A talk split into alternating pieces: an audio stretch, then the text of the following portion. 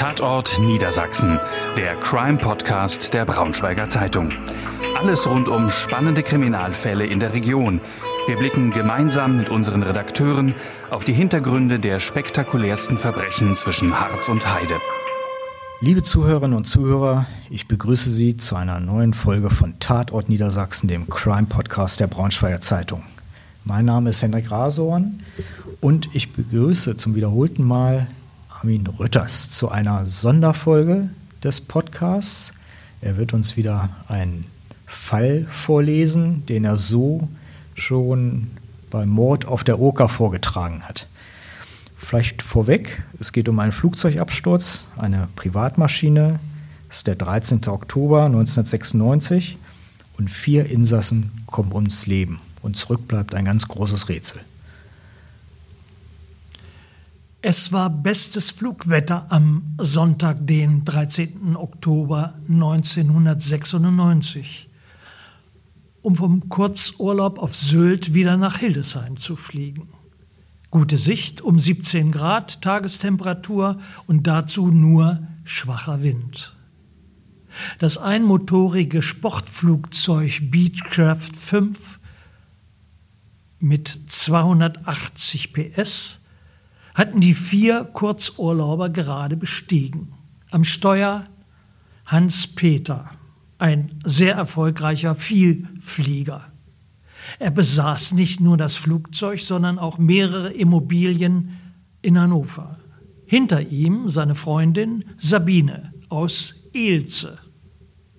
Sie war Geschäftsführerin einer Computerfirma in Hannover. Rechts neben dem Piloten hatte Rainer aus Hannover Platz genommen, vom Beruf Anlageberater. Hinter ihm seine Freundin Ulrike aus Hildesheim und Studienrätin in Burgdorf bei Hannover. Alle waren in den 40er Jahren und seit längerem locker befreundet. Die beiden Paare hatten schon in der Vergangenheit mehrere gemeinsame Ausflüge nach Sylt und Dänemark unternommen. Es war gegen 14.45 Uhr, als die Maschine abhob. Der Funkkontakt mit der Flugüberwachung Hannover und Hildesheim verlief wie üblich mit dem Austausch von Daten und Kursangaben. Die Sportmaschine konnte eine Reisegeschwindigkeit von 300 km/h erreichen. Der Pilot flog gern mit Autopilot, den er wohl auch an diesem Sonntag aktiviert hatte. Gegen 16.15 Uhr meldete sich der Pilot in Hildesheim mit den Worten Ich bin gleich da, welche Landebahn haben wir denn? Einen Stimmenrekorder haben diese kleinen Flugzeuge nicht, die das Gespräch im Cockpit automatisch aufzeichnen.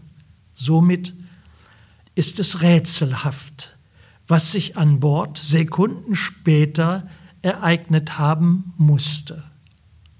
Aber das, was sich dann in der Kabine abspielte, ist in der Luftfahrtgeschichte ohnegleichen und gibt bis heute Rätsel auf. Diesen Sonntagnachmittag nutzten Spaziergänger für einige Stunden, um das schöne Wetter im Freien zu genießen. Kinder liefen querfeldein, spielten Fußball oder fuhren Fahrrad. Im Wasseler Holz zwischen Müllingen und Wassel im Landkreis Hannover hörten die Spaziergänger von fern das Motorengeräusch eines näher kommenden Kleinflugzeuges. Nichts Besonderes. Nur wenige Passanten versuchten, das herannahende Flugzeug am Himmel zu orten. Zunächst bemerkten die himmelwärts Schauenden nichts Ungewöhnliches.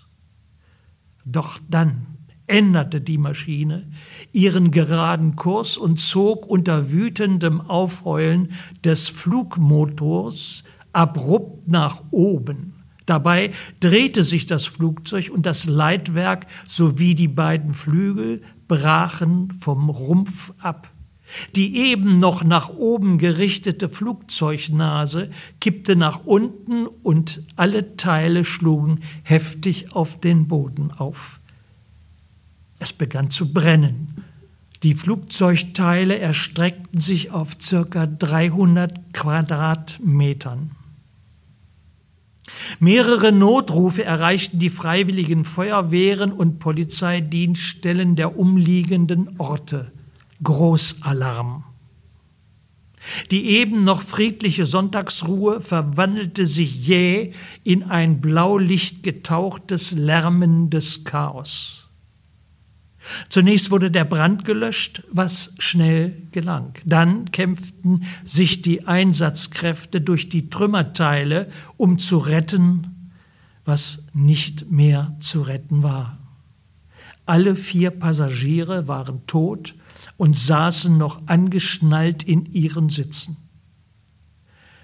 Sie wurden in die Rechtsmedizin nach Hannover verbracht, um sie dort untersuchen zu lassen. Hatte der Pilot möglicherweise einen Herzinfarkt erlitten oder ähnliches?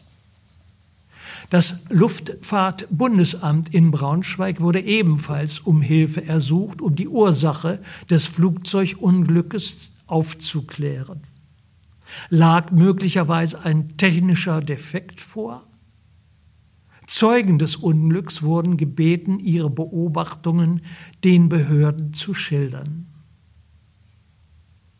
Die Teile der zerstörten Maschine wurden fotografisch erfasst und geordnet gesammelt. Dabei fiel völlig überraschend ein Gegenstand den Helfern in die Hände, der verblüffte. Eine Walter PPK 7.65 mm Pistole wurde gefunden. Besitzer Rainer. Er saß neben dem Piloten. Er hatte für diese Waffe einen Waffenschein. Doch dann überschlugen sich die Ereignisse. Alle vier Insassen des Flugzeuges hatten die typischen inneren und äußeren Verletzungen, die entstehen, wenn aus großer Höhe hier geschätzte 200 bis 300 Meter Körper auf den Boden aufschlagen. Doch der Pilot hatte zwei Schussverletzungen zusätzlich, wovon eine tödlich gewesen sein musste. Ein Schuss traf sein Genick. Es war ein aufgesetzter Schuss, das heißt, der Pistolenverlauf berührte den Körper. Der andere traf ihn in die Brust. Doch damit nicht genug. Sein Freund, der neben ihm saß, hatte einen Durchschuss durch seine linke Hand. Einschuss Handoberfläche, Austritt Handinnenfläche. Wie passt dies alles zusammen, fragte sich das Landeskriminalamt, das nun den Fall an sich gezogen hatte. Wer erschoss den Piloten, riss dabei drei Menschen und sich selbst in den Tod? Dem Schützen muss klar gewesen sein, wer den Piloten erschießt, bringt das Flugzeug zum Absturz. Das LKA ermittelte in alle Richtungen.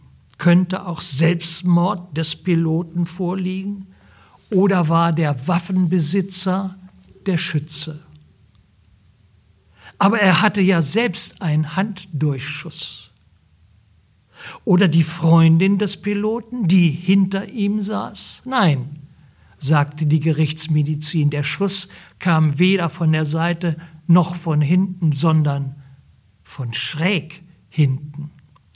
Dort saß Ulrike. Vor ihr saß ihr Freund Rainer. Aber was hatte sie gegen den Piloten? Gab es einen heftigen Streit an Bord, der unkontrolliert eskalierte? Aber warum? Die ermittelnden Beamten rekonstruierten die dramatischen Vorgänge in der Maschine aufgrund der Spurenlage schließlich so. Es gab an Bord kurz vor der geplanten Landung in Hildesheim einen heftigen Streit zwischen dem Piloten und der schräg hinter ihm sitzenden Frau. Über das Streitthema kann nur spekuliert werden. Ulrike hatte sich der Waffe ihres Freundes vermutlich unbemerkt bemächtigt, zielte mit der Waffe auf die Brust des schräg vor ihr sitzenden Piloten. Ihr Freund griff mit seiner linken Hand in die Flugbahn der Kugel, die seine Hand durchschlug und in die Brust des Piloten eindrang. Den zweiten Schuss setzte sie auf den Nacken auf und drückte erneut ab. Der Pilot verreißt sterbend die Flugzeugsteuerung. Die Maschine steigt unkontrolliert nach oben und zerreißt. Das Kleinflugzeug fällt schließlich zu Boden. Das LKA und die Staatsanwaltschaft Hildesheim stellen die Ermittlungen nach geraumer Zeit ein. Begründung gegen Tote kann nicht ermittelt werden. Ein Abschiedsbrief der mutmaßlichen Schützin wird nie gefunden. Somit scheint die Tat nicht unbedingt geplant gewesen zu sein. Das Mordmotiv ist bis heute völlig unbekannt. Ja, Herr Rütters, dieser Fall lässt uns ja so ein bisschen ratlos zurück, was da jetzt eigentlich passiert ist. War es tatsächlich die Frau? War es vielleicht doch der Mann? Cher La Femme sucht die Frau hinter der Tat. Was meinen Sie? Sie haben sich ja mit dem Fall beschäftigt. Die Gerichtsmedizin in Hannover hat aufgrund der Flugbahn der Kugel, die ja dann den Piloten getroffen hat, beziehungsweise die Hand des neben ihm sitzenden Freundes. Die Gerichtsmedizin ist zu einem eindeutigen Urteil gekommen. Es kann nur die schräg hinter dem Piloten sitzende Ulrike gewesen sein.